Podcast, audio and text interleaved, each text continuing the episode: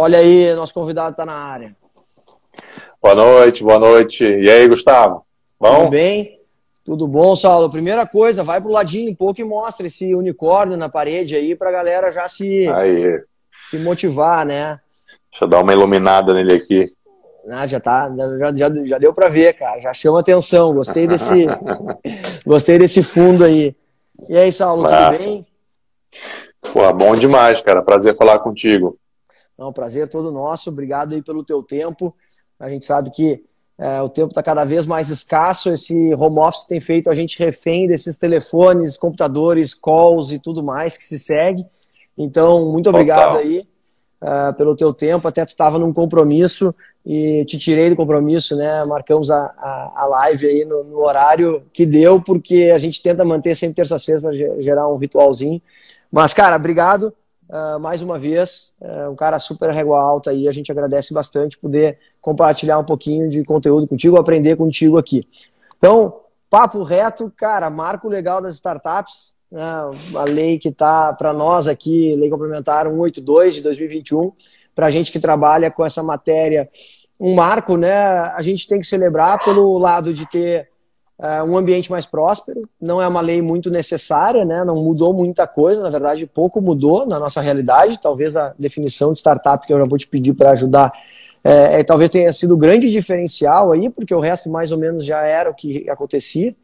Então, vamos lá, cara. Primeiro, tuas primeiras impressões aí do marco legal de startups. Tu é um cara que vem uh, atuando nesse mercado faz bastante tempo também, como a gente. Se quiser compartilhar um pouquinho da tua história, uh, rapidinho, contar um pouquinho quem é o Saulo, a gente tem uh, na, normalmente uma, uma, uma comunicação mais para o pessoal do Rio Grande do Sul aqui, sul do país, então tu que está no Distrito Federal, né, quiser falar um pouquinho de ti, uh, e aí já emendar aí na tua atuação com startups e já falar do Marco, tá, tá com a palavra. Beleza, pô, boa noite aí para tua turma, teu público aí. Um grande prazer estar aqui. Eu já, antes do convite, te falei, já te conhecia, já te conhecia a Slap Law pela, pela disrupção aí que vocês estão fazendo. É, quero muito ir aí visitar vocês, visitar o espaço de vocês, né, quando a pandemia permitir. Cara, é, nessa, nessa maluquice de Brasil, eu sou manauara, né? Então eu sou lá do norte, mas já moro em Brasília já há quase 15 anos, ou mais de 15 anos, sei lá, já até perdi a conta.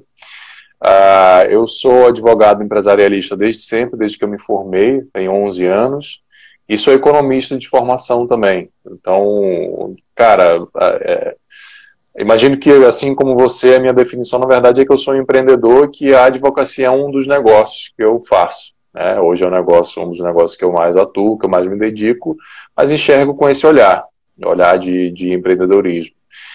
E nessa linha, cara, há coisa de cinco anos mais ou menos que eu estava naquela advocacia tradicional, advocacia corporativa, advogava para uma empresa de consultoria de investimentos, então aquela coisa bem tradicional. Uh, uma startup foi lá, bateu na porta atrás de grana, queria um fundraising lá. E, pô, me chamaram, né? Os donos me chamaram, pô, participa da reunião, vamos ver que, que diabo que é isso. E eu sentei lá na mesa, Gustavo, os caras falando esses termos malucos que a gente usa hoje, né? Fundraising, vamos fazer um mútuo conversível, e os caras tinham uma parceria com uma fundação da Finlândia, então, pô, um negócio maluco, assim. E eu fiquei lá de paletó e gravado com aquela cara de quem estava entendendo tudo, né? E não estava entendendo nada. Tava entendendo nada. Cara, mas nesse meio tempo eu estava naquela de querer empreender, querer sair de lá, querer montar meu escritório, preocupado com o futuro da advocacia, nunca gostei de processo, nunca gostei de formalismo. É, misturou isso tudo, eu falei assim, começou a estudar startups, por conta desse, desse, dessa startup que apareceu lá, comecei a ler sobre isso, não tinha nada. Acho que nem os livros do, do lado do Eric Nibo, do Bruno, acho que nessa época nem tinha ainda, então era assim, só coisa de fora mesmo. É, conversei com um grande amigo meu que estava no meio, ele me indicou o Venture Deals, é, um puta de um livro, e aí, cara, comecei a estudar, me apaixonei e virei essa chave. Falei, vou advogar para startup, e aí, cinco anos depois, estou aqui. Ah, e aí, já emendando, então, cara, minhas impressões do marco. É, o que você colocou não era uma lei, não era uma lei necessária, mas é uma lei útil. A minha, meu ponto de vista é esse. É uma lei útil, principalmente do ponto de vista da questão, do aspecto da segurança jurídica. Investir em startup é muito arriscado, né, Gustavo? Por definição. Investir em startup é arriscado. Quase todas as definições de startup têm ali risco, risco, risco exponencial, né, muito risco e etc. É, então, para o investidor, ele não quer tomar nenhum risco marginal além do que o risco de dar a startup dar errado. Né? Que e já a é gente é muito já alto, tem no, né? que já é muito alto. Então a gente já tem no Brasil um risco jurídico, uma insegurança jurídica muito grande, o tal do risco Brasil. Então, para mim, um dos grandes pontos que a legislação traz é justamente falar assim, como você falou, né? Deixar na lei coisas que a gente já fazia. Pô, você pode usar o mútuo conversível. Obrigado, já fazia, já podia, você não precisava ter dito, mas é bom que tenha dito, é útil que tenha dito, entendeu? É, porque agora não tem mais como um empreendedor, um investidor, até um investidor estrangeiro falar assim, pô, mas tá meio nebuloso esse cenário, de onde que vocês tiraram essa conta de mútuo conversível? Cara, não, agora tá lá, tá na lei, cita o artigo, então isso traz muita segurança jurídica. É desnecessário, juridicamente é desnecessário, acho que vale, vale nem a pena a gente entrar nesse aspecto aqui, mas é útil, né? Ah, então, as minhas primeiras impressões são essas. Putz, poderia ter sido uma legislação infinitamente melhor, poderia, é, ela foi sendo desidratada no Congresso, eu acompanhei bastante lá o processo legislativo. E aí, assim, a última a, última facada, assim, foi o veto do artigo 7 né? Que era a única questão tributária que o marco trazia, não era lá grandes coisas, não tinha uma redução tributária, uma redução de alíquota, né?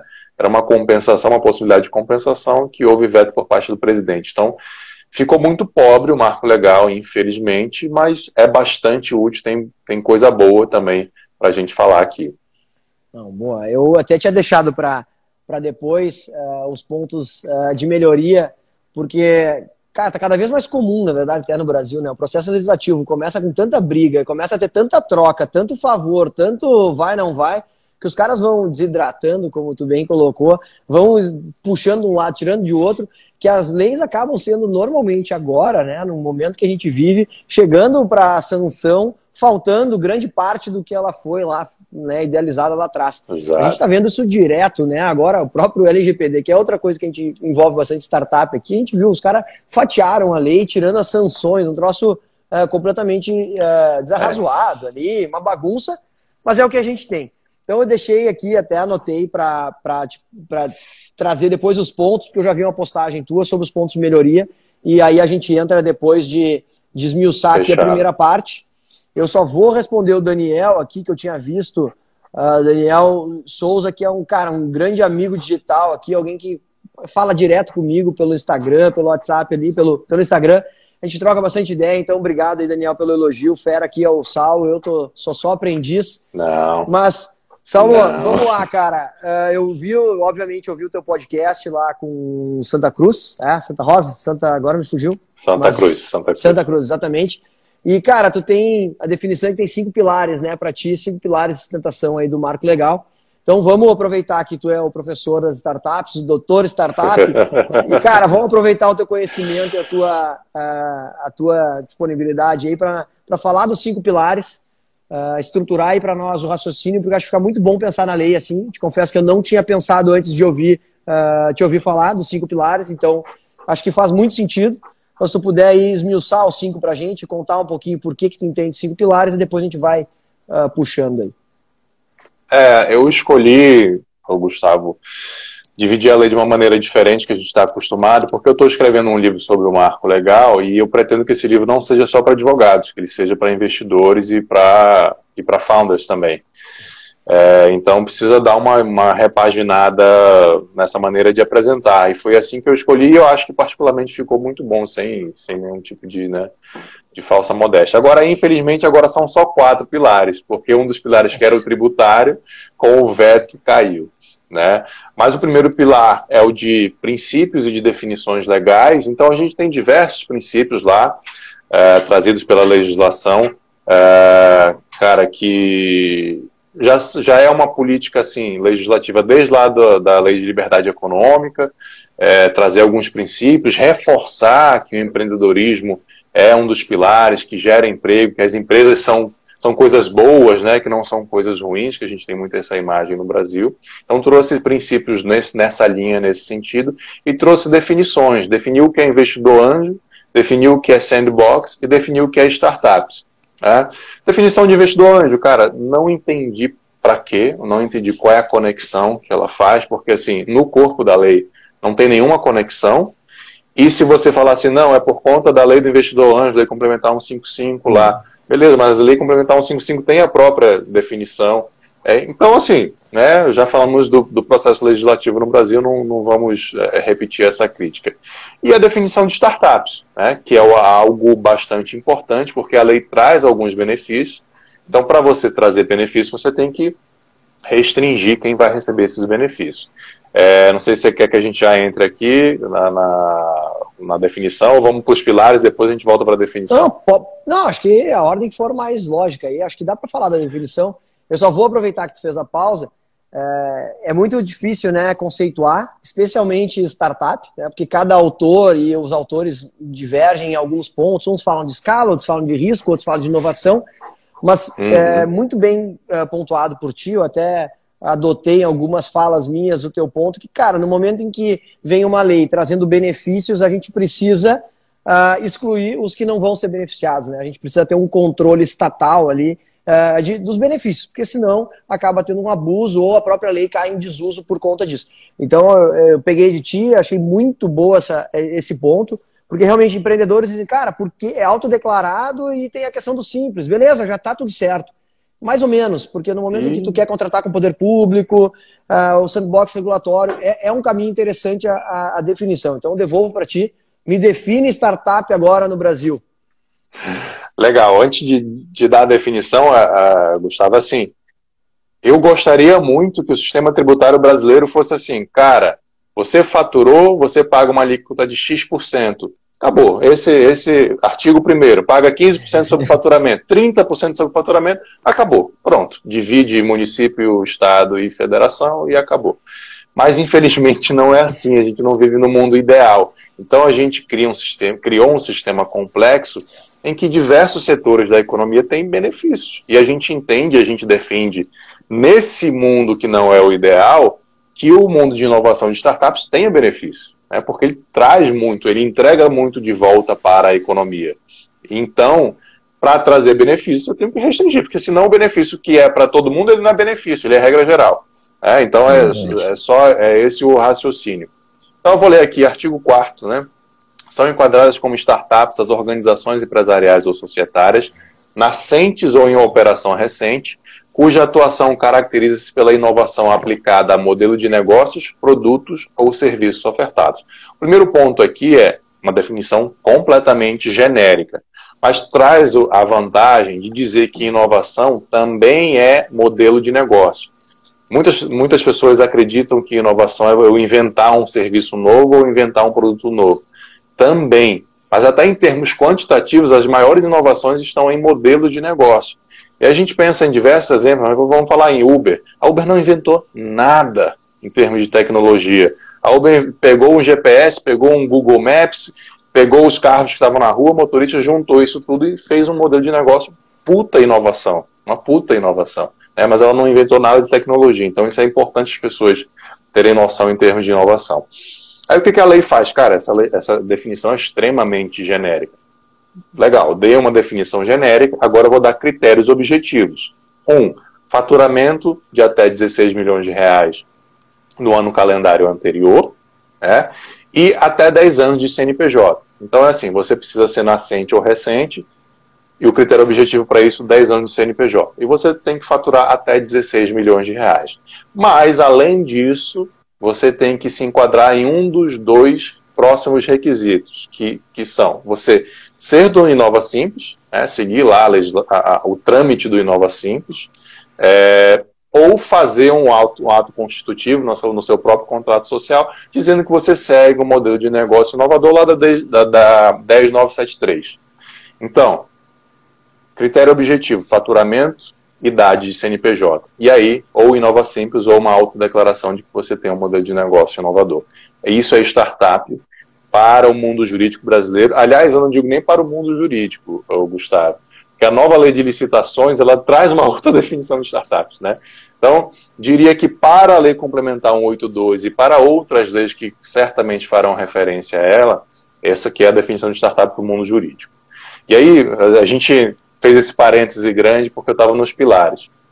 Aí, então, a gente falou do pilar definição, e princípios. O segundo pilar é a segurança jurídica, onde ele vai tratar principalmente dos contratos de investimento e da blindagem do investidor que se utiliza desses contratos de investimento. O terceiro pilar seria o tributário, acho que não vamos gastar tempo aqui porque ele foi vetado e a chance são grandes de ele permanecer vetado. Então, é, o próximo pilar, fomento. A gente tem canalização de recursos públicos através de uma modalidade de licitação simplificada e canalização de recursos privados através de FIPs, fundos de endowment e programas de aceleração e, e etc. E o último pilar é o pilar da desburocratização.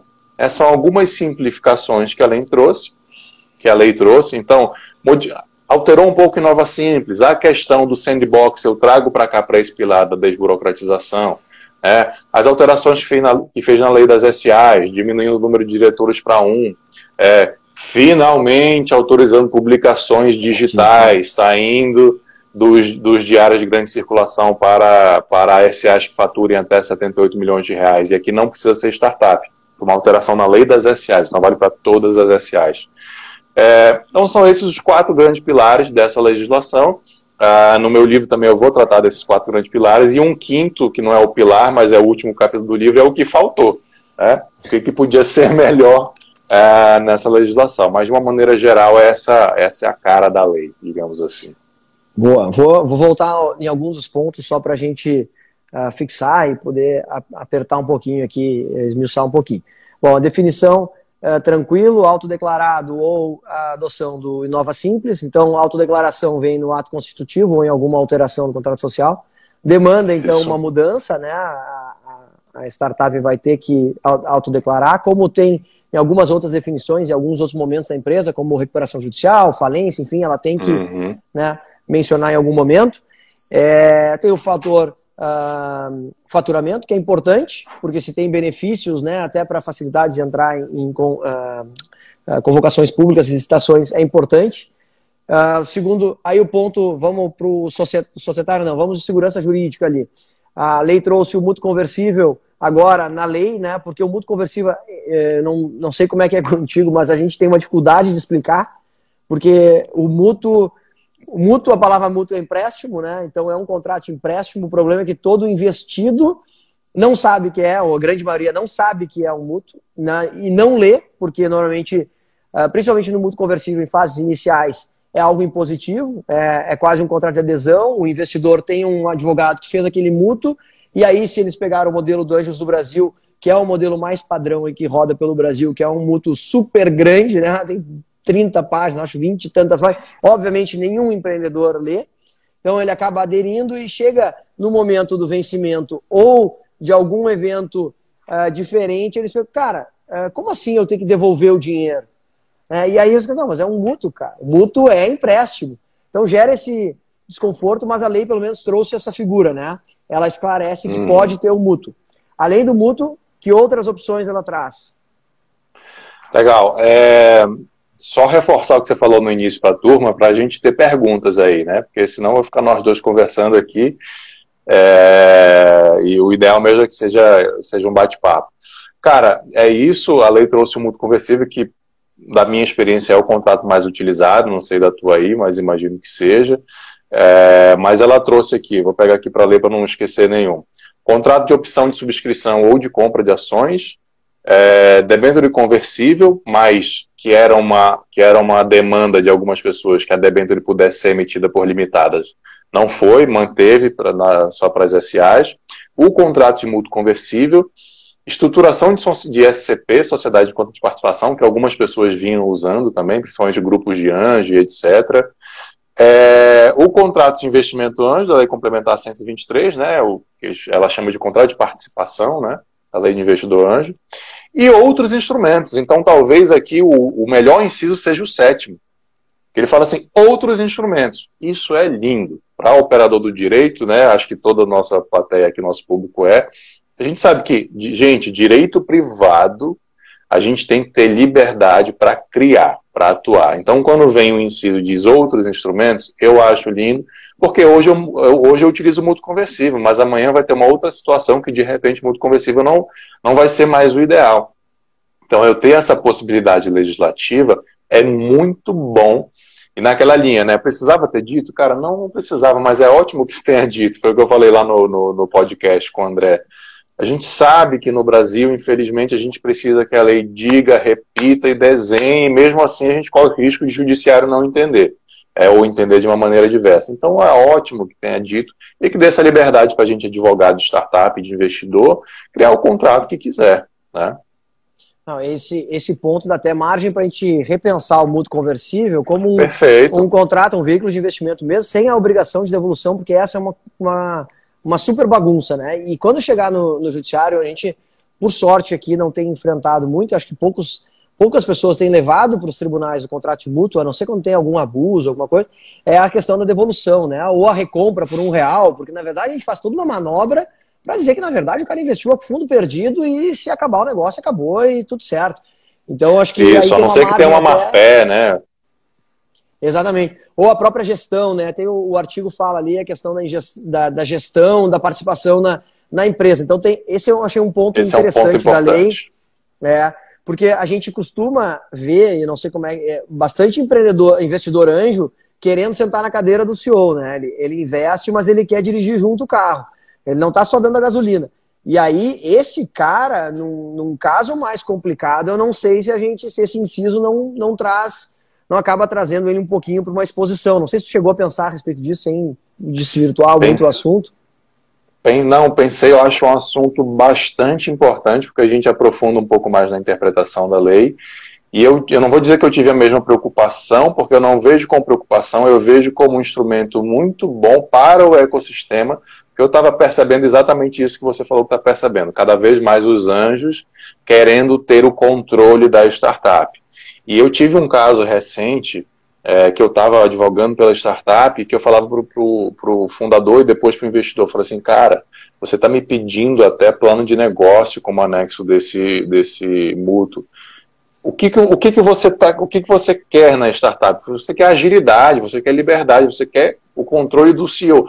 Se ele não puder pivotar, se ele te pedir autorização para mudar o que está no plano de negócio, cara, esquece, não investe em startup. Né? Então estava chegando nesse nível de investidores anjos que vão ter 5%, 10% no máximo, quererem um nível de controle muito grande.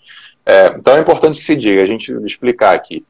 A lei diz que fica protegido o investidor que se utilizar desses instrumentos, desde que ele não tenha ingerência na sociedade, desde que ele não dite de maneira nenhuma os rumos da sociedade.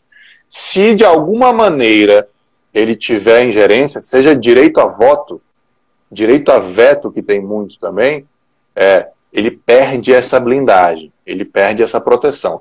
Então eu, eu enxergo muitos mútuos conversíveis sendo reescritos, né? Você falou lá do modelo da Anjos do Brasil.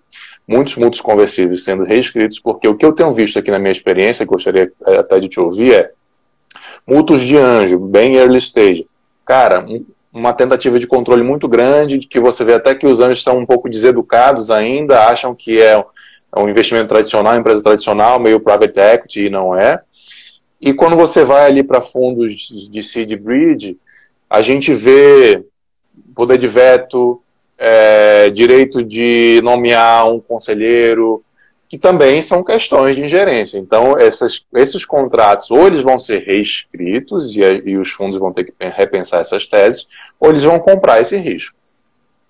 perfeito. O que eu acho difícil.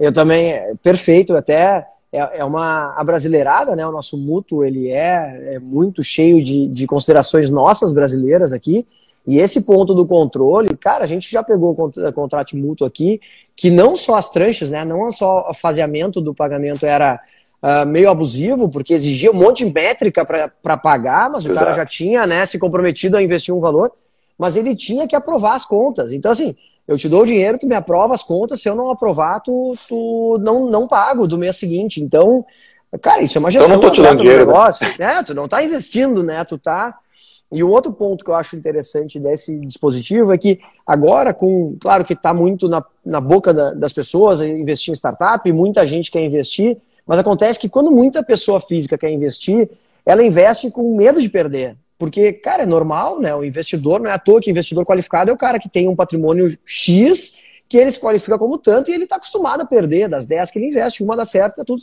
tudo bem. Quando envolve muito pessoa física, que é o que acontece nas rodadas early stage, o cara quer se amarrar em tudo, né? Ele quer, não, se, se o empreendedor começar a ir mal, eu fico com a empresa. Não, mas cara, só um pouquinho. Eu vou ficar com a empresa, vai fazer o que com a empresa? Tu não é o CEO do negócio. Então, acho e a empresa não é nada, vai ser um computador no máximo.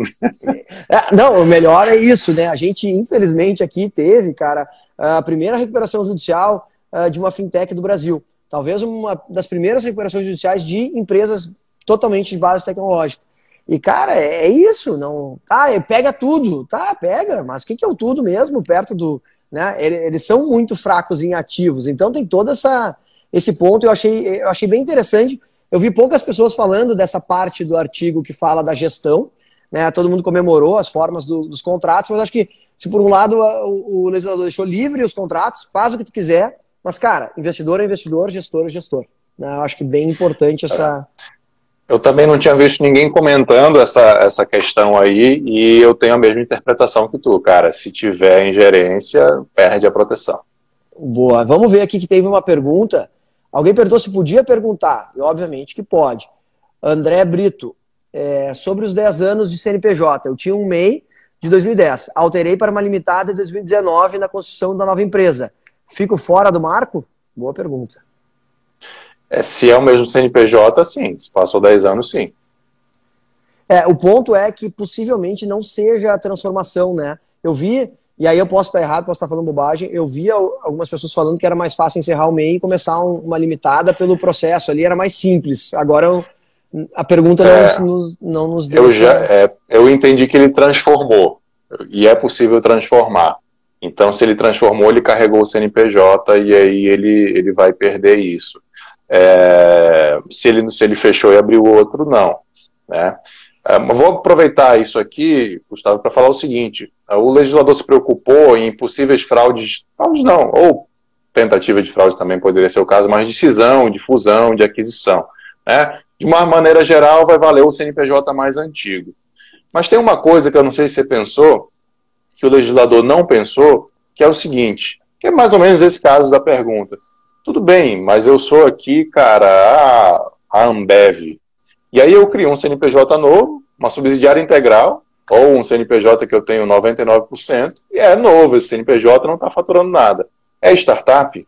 Estritamente pela lei vai ser, porque não, não tem uma proteção contra isso. Agora, mereceria uma empresa da Ambev os benefícios da, da legislação de startups?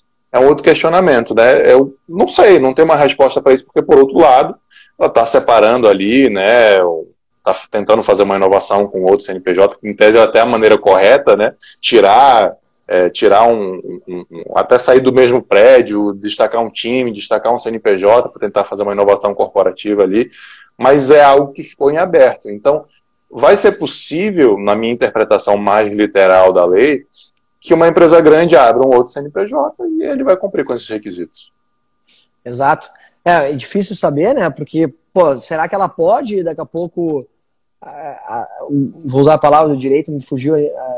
usufruir de benefícios que uma empresa pequena, pô, ela é subsidiária, é subsidiária integral, ou seja, ela é 100% da Ambev, agora é da sociedade limitada unipessoal, então é 100% de uma empresa gigantesca, milionária, e outra, daqui a pouco, sabendo que tem muito artista por aí, os caras vão começar, quando chegar é. perto dos 10 anos, o cara vai lá e abre uma nova. Né, e migra Isso. a base de negócio. E considerando que hoje os ativos são líquidos, né? Os ativos são tudo é, direitos, né? A gente tem pouco ativo de fato imobilizado que tem que sair de um balanço e para outro, justificar uma transação. Daqui a pouco, tá falando de servidor na Amazon. A Amazon nem sabe quem é o, quem é o CNPJ por trás. Então, realmente é uma ponderação bem, bem interessante eu também não tinha pensado. Talvez algum mecanismo que ajudasse para isso é a questão do simples, né? No simples tem a questão, se tiver uma, uma, uma, empresa no simples, a soma das duas dos dois faturamentos não é. pode sobrepor, né? Talvez algo assim. Não sei se tu pensou é, a respeito. É, cara, eu acho que teria que ter, assim, eu acho que teria que ter uma restrição, que tu me falou, o Brasil tem muito artista, né? É, então acho que teria que ter, de repente, uma limitação de 10% no capital, se for mais de 10% contra o CNPJ de quem tem mais de 10% de participação societária, algum mecanismo assim. Mas eu acho que faltou, deixou muito aberto. Né? E aí é nosso papel, cara, de ecossistema, trabalhar para pedir mudanças legislativas, é, porque assim, a gente tem um marco, é, isso é de se comemorar, mas como a gente conversou, tem muita coisa a melhorar. Então vamos, não vamos ah, sentar agora e ficar descansado, já temos o marco, não, não tem mais nada a fazer. Não, cara, tem muita coisa ainda para brigar para a gente colocar em legislação. Não, e a gente está debatendo aqui, já pensou em dois pontos polêmicos e e aí no dia a dia a gente vai lembrando, vai fal falando. Isso. O, o, o, legal é que a gente conseguiu como ecossistema, e até eu fico. Uh, enfim, não posso falar muito porque eu não participei, mas foi uma movimentação muito forte né, do ecossistema, assim, das pessoas, no mercado. Isso foi muito legal de ver.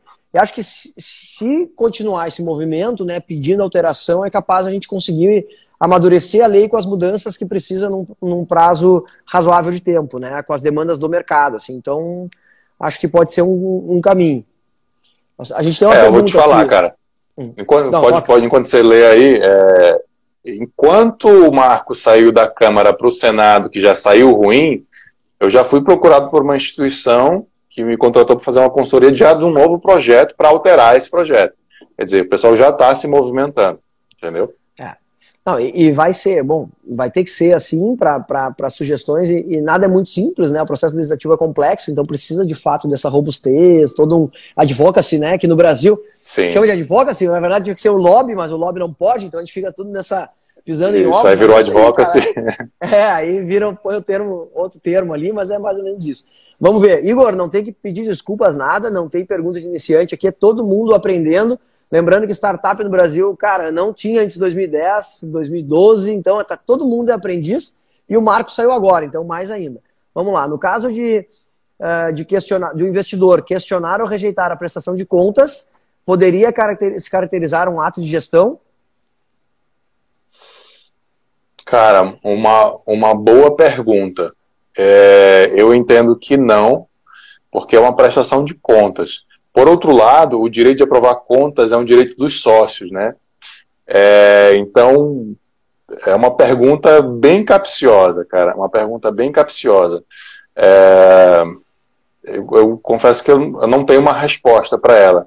Eu entendo também que o mutuante ele poderia ter o direito de ver o que está, está sendo feito com o recurso que ele emprestou, ou o próprio, né, como a gente falou, Vamos esquecer o mútuo, vamos criar um contrato de investimento com conversão, com, com conversão diferida, o que quer que seja, né? Cara, eu, eu negar uma prestação de contas, uma transparência para esse investidor faz sentido? É, então, assim, eu tender, tenderia a responder que não, mas é uma ótima pergunta, vou precisar refletir mais sobre isso.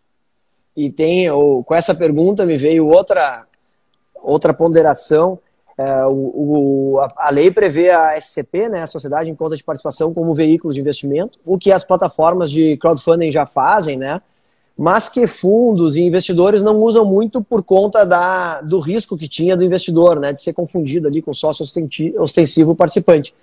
Mas na SCP, o sócio, o participante, o que não aparece, ele tem direito de ver as contas, né? Então, se a gente. Sem, sem que isso represente um ato de gestão lá. Então, talvez essa questão de pressão de contas tenha algum tipo de. Dê um caminho por aí, né? Acho que é difícil é, também, já, é bem difícil a pergunta. Já achamos o terceiro ponto polêmico aí da legislação. Mas é um, é. cara, um ótimo questionamento, uma ótima pergunta. É, de uma maneira ou de outra, já vou fazer uma nota mental aqui para alterar os meus contratos de mútuo e prever isso de uma outra maneira. É, falando assim, olha, não é uma ingerência, mas eu quero saber o que estão fazendo com o meu dinheiro.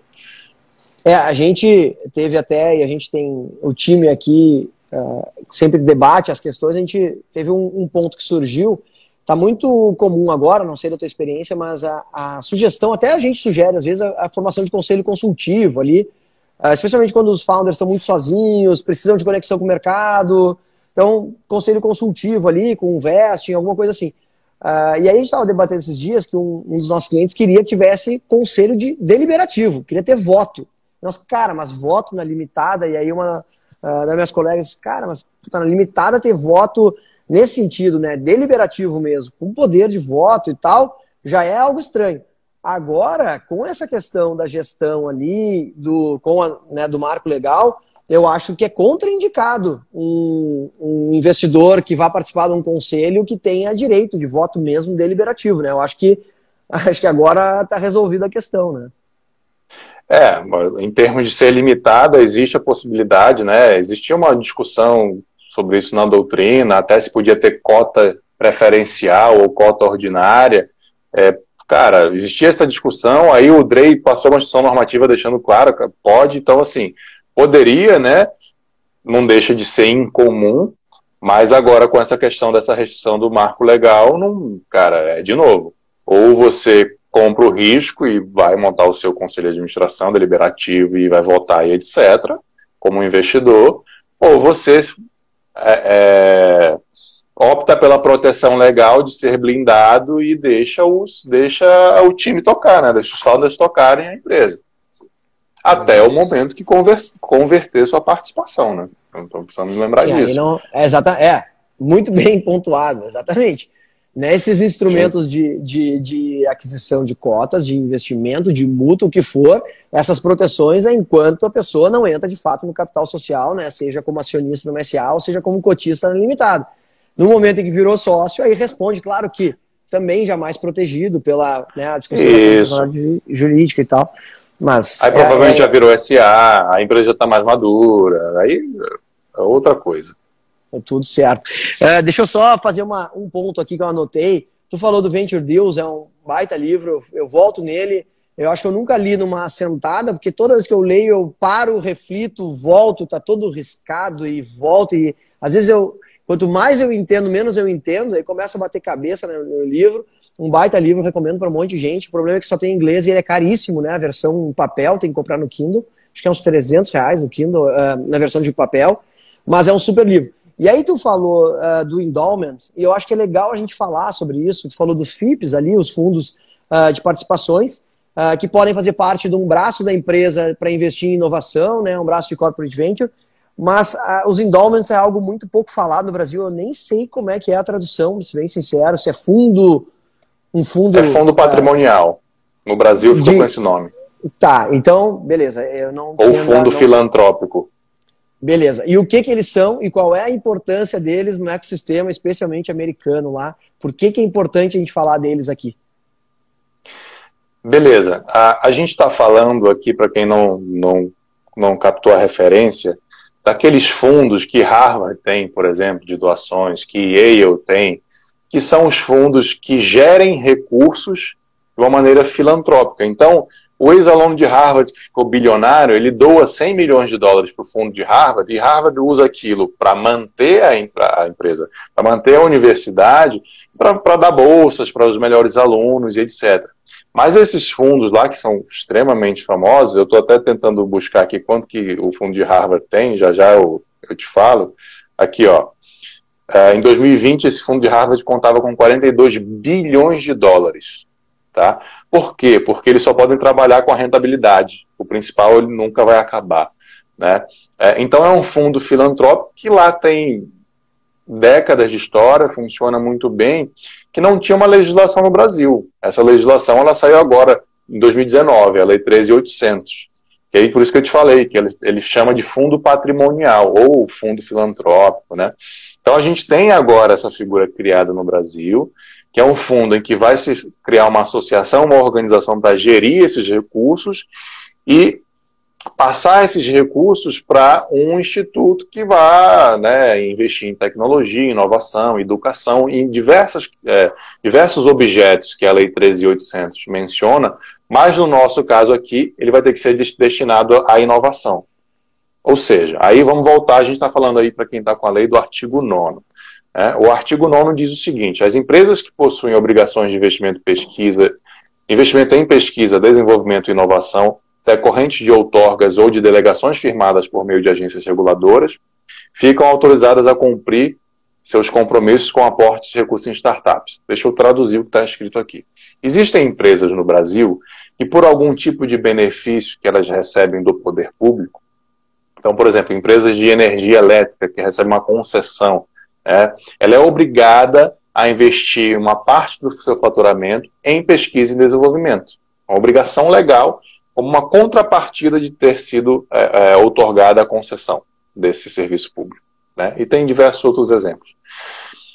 Essas empresas hoje têm que criar lá um, um departamento de P&D ou ter algum tipo de fundo ou outras questões que cada setor tem a sua regulamentação. E o que, o marco legal das startups, das startups está falando? Olha, empresas que têm essa obrigação. Agora você pode cumprir essa obrigação investindo em startups. Como? Por meio de três veículos. Primeiro veículo, fundo patrimonial, o patrimonial, os fundos de endowment, que é são esses que a gente está tratando. Então, são fundos a, são fundos a fundo perdido. Desculpa, mas são fundos a fundo perdido. É uma doação, né, não vai ter retorno. Tá? Mas eu, como empresa, cumpri com a minha obrigação de investir em um fundo patrimonial que invista em inovação. Esse é o primeiro ponto. O segundo ponto é investir em fundo de investimento em participação que investem em startups, e aí eles podem ser capital semente, empresas emergentes ou empresa com produção econômica intensiva em pesquisa. Aí entra o Corporate Venture Capital. Ou seja, se eu sou uma empresa dessa que sou obrigada a investir em pesquisa e desenvolvimento, eu posso utilizar desse recurso para investir em um fundo de investimento que investe em startup. Ou eu posso criar o meu próprio fundo. Né?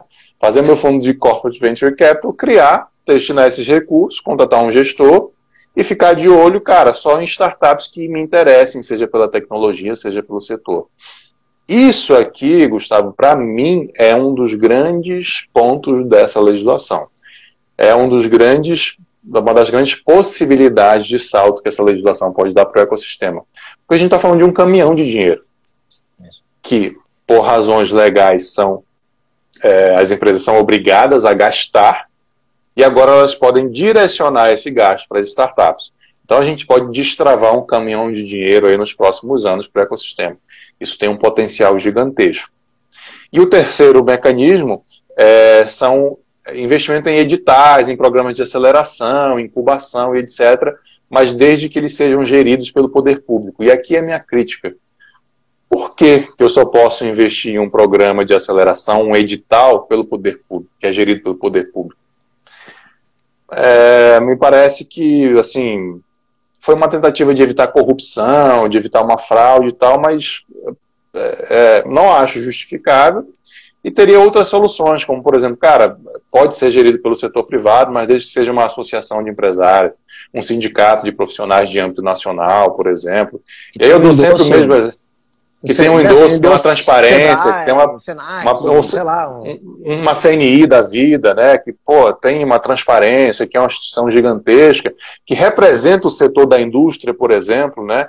Imagina uma CNI fazendo um programa de startups de indústria 4.0. Pô, imagina o tanto de dinheiro que as indústrias tradicionais iriam investir nesse programa, né? Então eu acho que isso aqui foi um, foi um, um erro muito grande nesse sentido. Ah, mas são, são esses três mecanismos de, de fomento privado para as startups. Boa. Essa a, a Heloísa... indústria ali, a Heloísa do meu, do meu time, inclusive, aqui, minha colega de trabalho, já ah. vamos voltar nela. Eu descobri duas perguntas aqui embaixo, mas só vou fazer Beleza, uma, manda ver um, um, comentário, dois comentários. E Yale foi a grande virada de chave do Vale do Silício, né? O, é um, foi um cara que assumiu o fundo de Yale e fez virar o capital várias vezes. Eles investem, foram investir, investiram em Facebook, em Instagram, todos esses caras foram investidos né, por esses fundos de endowment dos Estados Unidos e são, eles até competem, por óbvio, Yale e Harvard lá com os fundos bombando.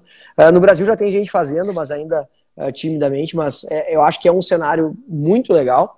Uh, segundo ponto, imagina essa uma startup agora, Traction, eu acho que é uma brasileira, levantou o maior seed, eu acho que é 17 milhões de reais agora. Eles fazem uh, gestão uh, de manutenção de máquinas dentro da, da operação da indústria. Então, eles começam por vibração, por desnivelamento de máquina e tal. Eles, podem, eles colocam os robozinhos, os motorzinhos das máquinas e começam a medir onde é que vai ter problema de manutenção lá na frente. Então, eles fazem manutenção preventiva quatro jovens ali, devem ser tudo engenheiro mecânico, né? Que devem estar com a cabeça.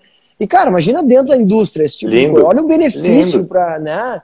Então, pô, baita ideia, né? Podia ser um caminho desse. Deixa eu ir nas, nas perguntas antes aqui, gente, por favor, que eu esqueci aqui que eu tinha essas perguntas. O Vini Bittencourt fez uma pergunta. Uh, qual, as, uh, qual ponto a ser destacado quanto a vantagens de investidor estrangeiro? Bom, esse é um ponto bem polêmico também. Vamos lá, Saulo, responde essa para o Vinícius.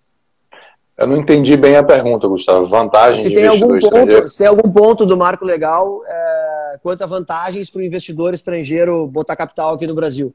Porque tem um não, ponto ali da FCA, né? Então não teve. É, não, zero. E, assim, uma das questões que a gente poderia ter melhorado, já, já me antecipando, é, cara, vamos liberar esse para o Simples Nacional, vamos liberar é, é, empresa com sócio PJ para o Simples Nacional e com investidor estrangeiro, que é uma das restrições.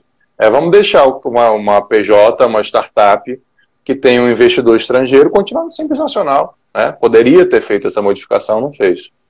É, e aí os caras obrigam uh, quem recebe investimentos de fora a fazer a flipagem lá, que é um movimento complexo, tira o dinheiro do Brasil, tira os advogados daqui do meio, porque aí acaba os advogados de fora tendo que se envolver, o capital fica fora, vai para um paraíso fiscal, não paga tudo nem lá nem perfeito. aqui, né? Então, exatamente. Aí não muito... entende por que, que os empreendedores e as tecnologias das empresas saem do Brasil. Exato. E aí, como o brasileiro não pensa em vender para fora, mas quando ele faz a flipagem, ele acaba indo para fora para ver o mundo, ele acaba pensando, cara, eu acho que eu vou explorar outros caminhos também, né? Então, acho que uh, faltou realmente esse ponto. E aí tem a Ludmilla fez uma pergunta aqui. Miquiles, opa! Acho opa. que é parente aqui, hein? Nepotismo. É. So... ah, sobre o marco presiden... Eh, sobre o veto presidencial, que o Marco pre... uh, perdeu com isso, o veto ali do tributário. Acho que a gente já falou um pouco, mas acho que pode replicar, porque tem entra e sai gente aqui. Então teve um sim, veto sim, no sim. artigo 7 né? Se não me engano, sou péssimo de artigo Foi um veto.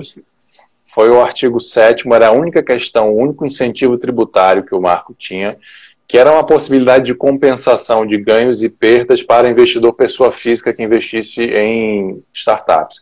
Então, para explicar bem rápido, assim, uma lógica de portfólio. Se eu sou investidor pessoa física hoje visto numa startup, a startup A valoriza, eu pago o ganho de capital, eu pago o imposto. Se a startup B perde, eu perco dinheiro, não acontece nada. Se a startup C eu ganho dinheiro, eu pago o imposto. Se a startup D eu perco dinheiro, não acontece nada. Pode ser que, se eu somar o meu ganho líquido, eu esteja perdendo dinheiro e pagando imposto, porque eu paguei individualmente na startup A e na startup C. Né? Eu, pago, individualmente investimento a investimento. Num fundo de investimento isso não acontece, é a lógica de portfólio. Quando eu for liquidar o fundo, se eu tiver um ganho de todos os meus investimentos, aí eu pago a tributação.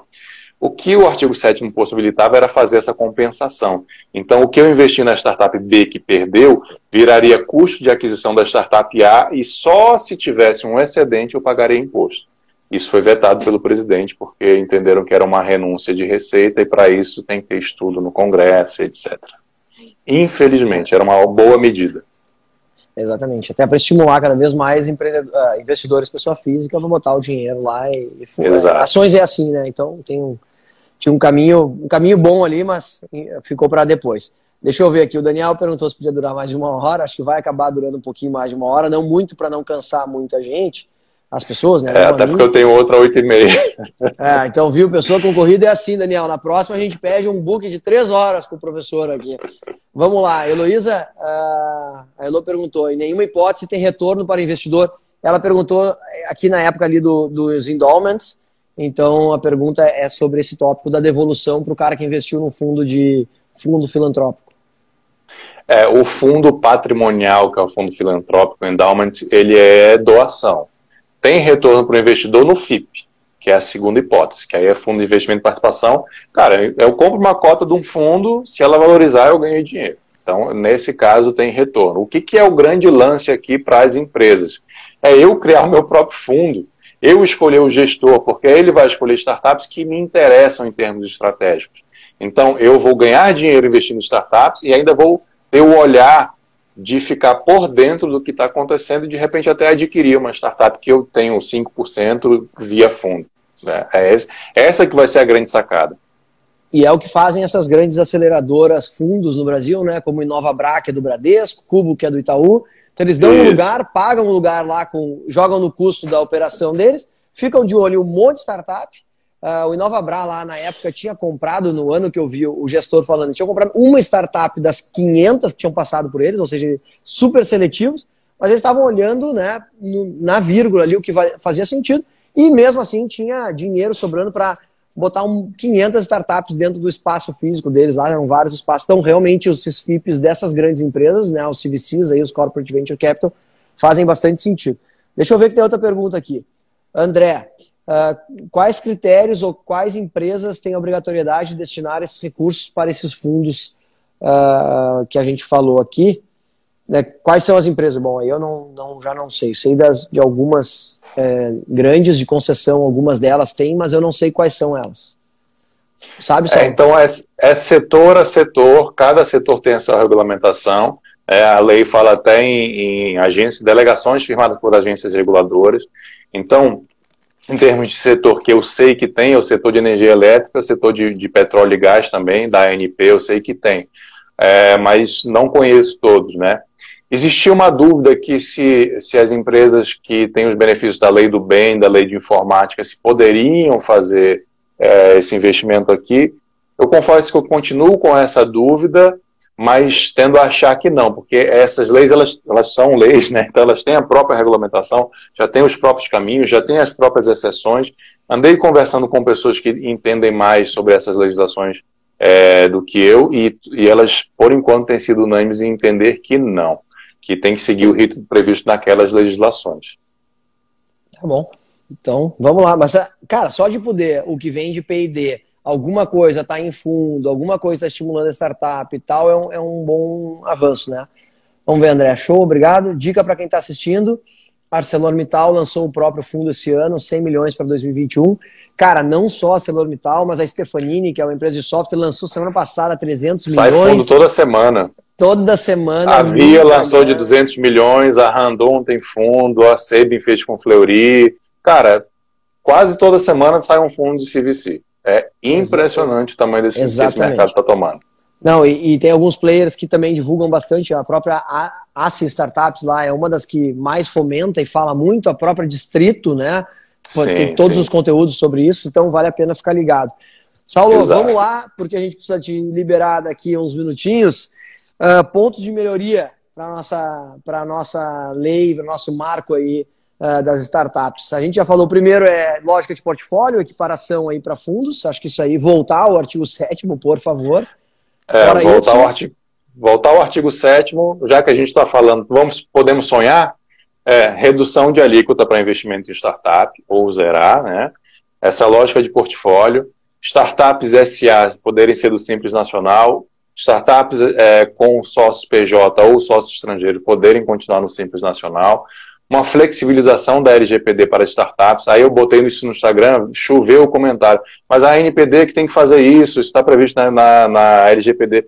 Cara, legal, eu sei, mas enquanto a NPD não faz isso, eu não posso confiar na NPD. Ela pode fazer isso amanhã, pode nunca fazer. Então, minha opinião era, marco legal, poderia ter previsto diretrizes no mínimo, ou até falar assim, olha, enquanto a NPD não flexibilizar para startups, eu estou flexibilizando.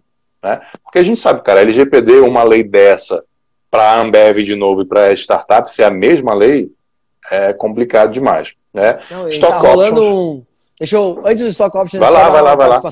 Tá rolando, a gente faz adequação aqui e já de empresas não tão pequenas, pelo contrário, empresas grandes que a gente tem acompanhado aqui e, e até vou deixar o reconhecimento da Heloísa que estava aqui, que ela é quem toca aí junto comigo a parte de digital do escritório. E, cara, tem empresas grandes, clientes grandes nossos, que clientes maiores são os clientes deles. E esses caras empurram goela abaixo é, coisas que a adequação deles lá definiu como prioritários ou como regra. E aí, a empresa pequena é obrigada a se adequar de uma forma né, meio cambaleante. Ela não sabe uhum. se bate contra a lei, se bate contra o cliente, ela não pode bater contra o cliente, senão ela morre como empresa. Então, cara, tinha que ter um ambiente aí de teste, um ambiente de flexibiliza flexibilização e, e, cara, enquanto não tem uma NPD ensinando, dando todos os guidelines, agora veio o guideline aí de controlador operador que não resolveu muita coisa no nosso, no nosso ambiente aqui, mas, cara, tinha que ter uma flexibilização, não, não tem como, assim, a gente pega um monte de startupeiro que não tem nada de produto e ele vem completamente preocupado pelo GPD, porque a mídia adora, né, e aí eu falo, cara, é, eu isso para cliente, Eu falei para um cliente, cara, olha só, tu tá preocupado com o LGPD, eu tô preocupado com ter cliente. Porque se tu não tem nenhum cliente, não adianta tu te preocupar com a proteção de dados, porque não tem nenhum dado pessoal para proteger. Então, cara, vamos com calma, sabe? Uh, vamos, uhum. E seria legal que a lei tivesse dito, né? De alguma forma, ainda que uh, principiológico, né? Se não pudesse cravar Sim. nada, porque tem outra lei, ia dar conflito. Isso. Mas ainda como princípio, né? Como princípio, pelo menos para um juiz ou para um né, para alguém, para um, um fiscal da NPD, olhar assim, ah, não, o cara tá, é startup, está reconhecido como startup, esse cara aqui eu, eu alivio o pé, né? Eu acho que faltou. Isso. Mas vai lá, stock option, te cortei. Mil, Vamos mil lá, stock options que estava também na lei foi tirada. No mínimo dizer assim, stock options tem natureza remuneratória. Ponto.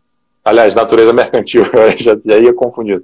Natureza mercantil, ponto. Isso ia trazer uma liberação de uma insegurança jurídica absurda que a gente vive, não só no mundo das startups, no mundo das grandes empresas também.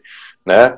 É, os incentivos tributários eu já falei, uma flexibilização trabalhista, é, cara, de que? Putz, um monte de coisa, mas no mínimo me deixa remunerar por produtividade os caras que fazem a mesma coisa. É, aquela, aquela questão da lei trabalhista que eu tenho que remunerar as pessoas com o mesmo cargo da, maneira, da mesma maneira, putz, não cabe mais hoje, né? Mas, enfim. A, a sociedade anônima simplificada que está se tentando fazer, houve uma modificação na sociedade anônima, uma flexibilização, a gente até tratou aqui no começo, mas não considero isso uma sociedade anônima simplificada. Foram modificações muito tímidas para a gente dizer que mudou, que é um outro regime, né? É, aquela questão dos programas de estímulos poderem ser geridos por entidades privadas e não só entidades públicas. E um outro detalhe, Gustavo, que seria sensacional, que eu ainda também não vi ninguém falar, que seria o regime jurídico do MVP via Inova Simples. O que, que é isso, cara? O Inova Simples, eu também peguei a legislação na origem. O Inova Simples foi pensado para ser a lei do MVP. Tem até lá escrito comercialização experimental de produtos ou serviços. Que, que era o Inova Simples na sua origem? você abrir uma startup online na hora de graça, saiu o teu CNPJ. Você podia, poderia fazer a comercialização experimental até o limite do MEI, que é 81 mil reais por ano, e você pagaria o mesmo tributo do MEI. Você seria um optante do MEI, só que você seria uma startup em MVP. Você pagaria ele de 55, 60 reais por mês. Você estourando esse faturamento, você ia para a junta comercial, sociedade limitada e escolher teu, teu regime de tributação. O que, que fizeram no Congresso? Proibiram a empresa do Inova Simples ser optante do MEI. Então ficou um negócio que assim, comercializa... o, que, que, o que, que é comercialização experimental no Inova Simples? Nada, está lá um termo que não serve para nada. Para que, que serve Inova Simples hoje? Um fast track no INPI, que eu tenho minhas dúvidas se é fast. Né? É, e em algum momento vai, você vai poder ainda abrir a sua, a sua empresa do Inova Simples online, na hora, digital, sem custos, pelo portal do RedSim, que até no podcast o, o André ele é meio que responsável por isso, que ele é diretor do, do Drey, ele falou que por conta de, por falta de orçamento ainda não está funcionando, mas que a previsão é em dezembro. Então, cara, imagina, Gustavo, um regime jurídico para MVP em que você, empresa, está regulamentada, você tem CNPJ, você paga imposto, ele é simples, é um boleto só, custa 60 reais por mês e você pode fazer seu MVP. Cara, você faturou 81 mil reais, beleza, você está validado, pelo menos do ponto de vista jurídico, você tem uma regra, você validou, agora você passa para o próximo estágio, é, e aí você vai virar uma startup limitada, vai optar pelo simples, pelo... Cara, isso seria lindo, seria lindo. Essa é uma das grandes críticas, uma das grandes sugestões que eu faço, mas infelizmente também perdemos uma oportunidade via marco legal a gente fazer essa alteração no Inova Simples. Então são essas aí as, as minhas críticas barra sugestões para o mar. Boa, depois a gente vai vamos fazer um collab aqui, vamos fazer um texto sobre isso. Ou se tu já tiver um texto Top. sobre as sugestões, a gente publica aqui para ver se a nossa audiência também acompanha aí uh, ah, para enfim, para ficar marcado aí para a gente ver quanto tempo vai levar para essas modificações aparecerem, se é que vão, né? Vamos torcer que venha. Vamos, vamos fazer um collab. Eu tenho um texto, mas é do livro que eu estou escrevendo, então não posso publicar, tem que escrever de uma outra maneira, né? É, vamos fazer, com toda certeza. Bom, boa. E o livro, quando sair, vamos fazer uma nova rodada aqui. Aí a gente fala do livro, faz o lançamento, tenta fazer o jabá aí, acho que mais do que merecido. Né? Essa, a gente tem que crescer junto. É, Acho que nesse ambiente, o mais legal de tudo desse ambiente é que a co-competição funciona muito, né? Então, aquele novo formato de, cara, a gente atua na mesma área, a gente aprende junto, a gente tem espaço para todo é mundo, né? Algo que a velha advocacia não conseguiu migrar de modelo e eu fico muito feliz que, que o Slap no, né, consiga ser um, um, protagonista nisso e agradeço muito todo mundo que vem compartilhar com a gente aqui. Todos nós crescemos, né? Nossa, nossa audiência e aprende com a gente e a gente também aprende com eles, obviamente. Meu amigo, deixa eu ver aqui, Daniel, ah, concordo. Pô, Daniel, é, tu sempre concorda comigo, cara. Não, não dá, tem, tem que discordar, Daniel. Nós ter que fazer um, um podcast de, de, de, briga, eu e tu. Trabalho com startups e é isso aí. Problema, os caras. Ah, cara, empresa pequena e startup com LGPD é um, é um drama, mas faz parte, vamos encarando. Quiser trocar uma ideia, Daniel, me chama ali no nosso, no nosso chat que a gente vê se dá para se ajudar. Gente, muito obrigado, Saulo. Sem palavras, cara. Foi demais a, a live. Eu sabia que eu ia aprender muito contigo aqui. Uh, espero que o pessoal tenha aproveitado tanto quanto eu. Vai ficar salva a live. Então, quem quiser depois compartilhar aí com amigos e, e conhecidos, ou para quem colegas de trabalho, enfim, fique à vontade. Uh, contem com a gente. Saulo, conta com a gente aqui, cara. Obrigado mesmo. Boa aula para ti aí às 8h30. Segue arrastando aí bastante advogado para esse nosso mercado porque tem bastante oportunidade e cada vez mais vai, vai precisar de gente com, com competências e qualidades aí. Tá bom, meu caro? De verdade, em nome do time aqui, agradeço muito a tua participação, a audiência querida, valeu, Gabriel, meu colega e também de trabalho, valeu, Vinícius, valeu, gente, tudo de bom. Obrigado, obrigado, Gustavo, pelo convite aí, cara, é um prazer, eu sou fã de vocês, sigo vocês, Vou visitar vocês quando puder. Já deixa, já deixa aí um, um cafezinho preparado para mim, porque eu vou visitar vocês. Gosto muito do espaço de vocês aí. Quero conhecer pessoalmente. E se tu me permite, cara, eu quero fazer um convite aí para a turma, para quem advoga para startup, quer advogar para startup, está iniciando, quer entender melhor, ou já advoga, mas quer participar de um evento bacana. É, eu sou diretor jurídico da Cotidiano Aceleradora aqui de Brasília. E dia 17, semana que vem, a gente vai ter um Demo Day, IVC Day, que, cara, ele vai ser um dia inteiro de um evento virtual, mas numa, não vai ser aquela reunião de Zoom, né? Ele vai ser uma cidade, vai ser uma Brasília gamificada, com diversos ambientes. Então, pô, você vai poder clicar, vai ser um evento mesmo, como se você estivesse num centro de convenções, só que o centro de convenções vai ser Brasília, de uma maneira virtual, de uma maneira gamificada. Isso quem está fazendo é uma startup acelerada pela gente. Então, é, você vai poder, cara, consumir conteúdo, ver os pitches das nossas startups. É gratuito, tá? É, me manda um direct que eu já volto com o link para quem quiser escrever. Só falar assim, quero, quero a inscrição do Demo Day, eu volto com o link para se inscreverem. Pô, legal demais. Parabéns aí pela iniciativa. Uh, conta com a gente sempre. Gente, muito obrigado. Saulo, vai lá, descansa, toma uma água que depois já tem, tem mais fala. Valeu por tudo. Gente, muito obrigado. Boa noite para todos vocês. Um grande abraço. Contem com a gente. Valeu.